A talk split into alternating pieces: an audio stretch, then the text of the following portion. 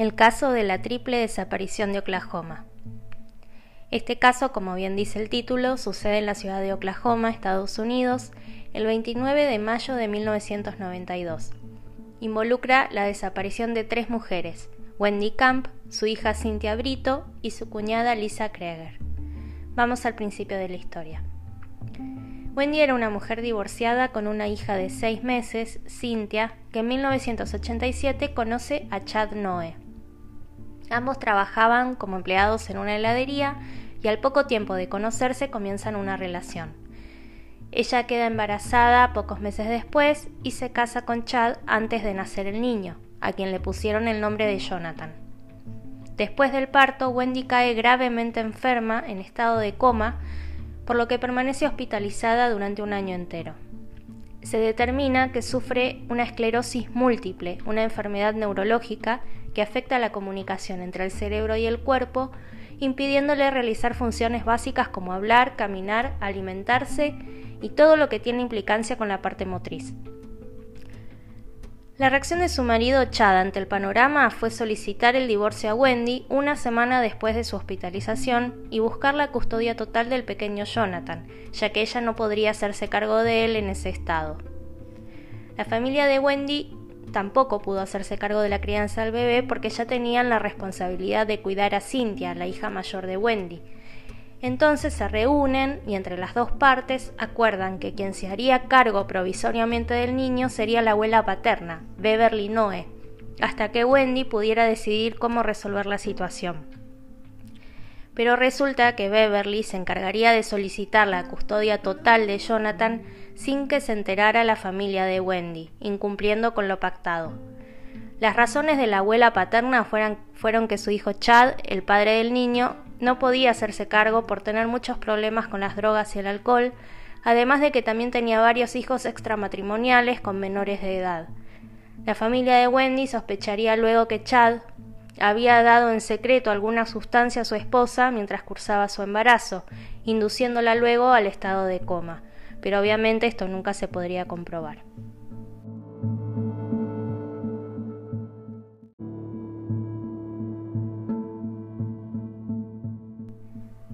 Mientras, Wendy se recuperaba lentamente, realizando gran cantidad de terapias de rehabilitación para volver a caminar y recuperar su motricidad. Todos los reclamos legales por el niño ocurrían a espaldas de ella y de su familia. A poco de finalizar con su internación, conoce a Leon Camp, un hombre con el que luego se casaría en 1990. Una vez recuperada, solicita visitas de fin de semana a su hijo Jonathan, el primer mes todo funciona a la perfección entre ella y su ex esposo Chad, y se realizan las visitas con total normalidad. Pero pasados los días, su ex suegra Beverly comienza a poner problemas y no quiere que Wendy se lleve a su hijo, poniendo como excusa que su actual marido Leon molestaba sexualmente a Jonathan mientras duraban estas visitas, hecho que nunca pudo corroborarse a pesar de haberse realizado las examinaciones médicas y psicológicas correspondientes.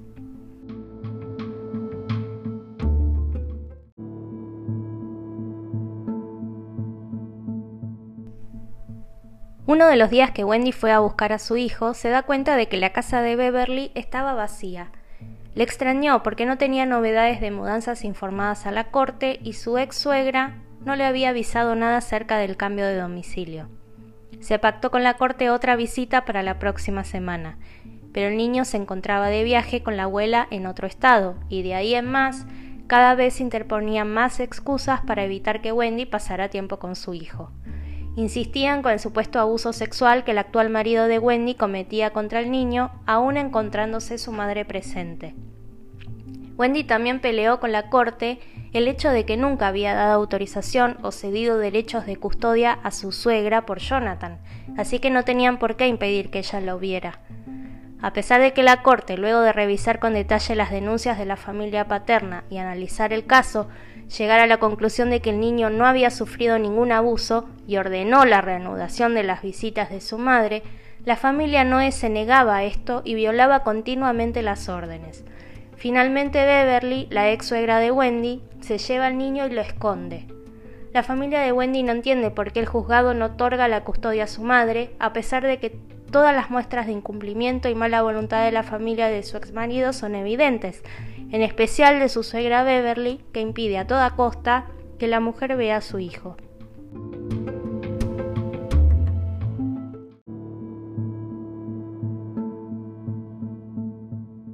Sorpresivamente, el 29 de mayo de 1992, Chad llama a su ex esposa y le dice que puede visitar a Jonathan si así lo deseaba.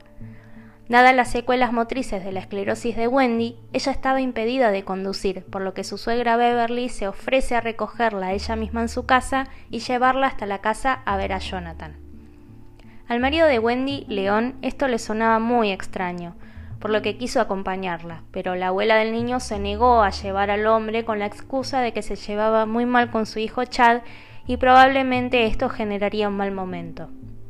León entonces decidió que en lugar suyo iría su hermana Lisa para cuidarla, y también quiso ir la pequeña Cintia para ver a su hermano. Cuando Beverly llega, se altera un poco al ver que la mujer iría acompañada de su otra hija y de su cuñada, pero ante la insistencia no le quedó más que acceder. Tras dos horas de viaje en auto, Wendy se comunica con su marido León, avisándole que estaba en un restaurante esperando la llegada de Jonathan. La última comunicación que la mujer tiene con su esposo es a las cuatro y cuarto de la tarde, cuando ella le confirma que se encontraban camino a casa. Las tres mujeres nunca regresaron a la misma.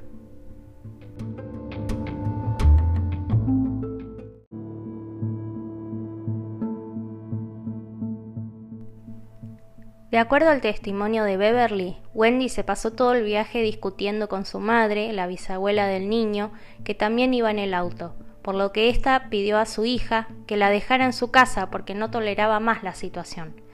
Luego de esto continúan las discusiones y media hora más tarde, alrededor de las 5.45, Beverly finalmente pierde la paciencia y se acerca al estacionamiento de un Walmart donde pide a Wendy, a su hija y a su cuñada que se bajen del auto.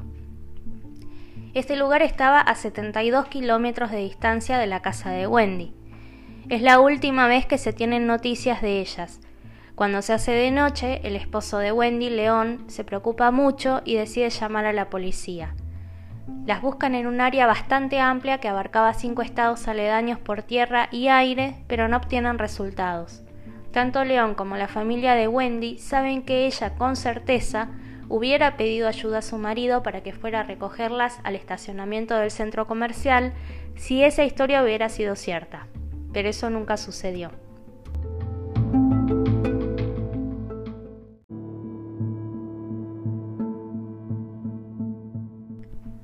Los principales sospechosos, lógicamente, son Chad, su madre y su abuela. Hubo un par de testigos que cerca de la época de la desaparición declararon haber escuchado de boca de Chad que él las había matado, pero que nunca nadie encontraría sus cuerpos. Luego él diría que esas declaraciones las hizo bajo los efectos del alcohol y que no eran ciertas.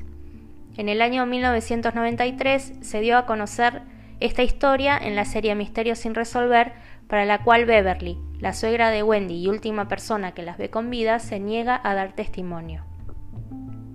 La historia da un giro importante en abril de 2013, 21 años después de las desapariciones. Los cuerpos de Wendy, Cynthia y Lisa son encontrados en una fosa a dos metros del suelo, enterrados junto a un revólver y un cuchillo. Gracias al ADN se confirmaron las identidades. Les habían disparado y Wendy además tenía heridas defensivas. El hermano de Beverly, la ex suegra de Wendy, fue el que guió a la policía hacia los cadáveres que estaban enterrados debajo de una cámara séptica en su propiedad. Contó que 21 años antes su madre, Ida, le había pedido que cavara un pozo profundo y que luego eh, de enterrar los cuerpos le indicó que lo tapara.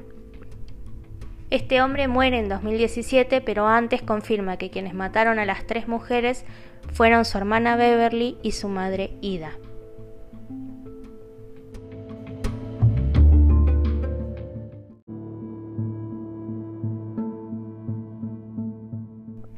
El 28 de marzo de 2014, Beverly es arrestada y condenada por triple homicidio en primer grado de Wendy, Cynthia y Lisa, Como parte del acuerdo para asumir su culpabilidad, es condenada a solo 15 años de prisión más 15 de condicional, pero lamentablemente la liberaron el 7 de enero de este año por la antigüedad del caso y la edad avanzada de la mujer.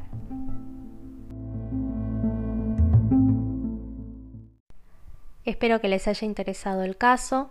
Si quieren más información o ver las fotografías del caso, pueden unirse a la cuenta de Instagram misterios.resueltos. Muchas gracias.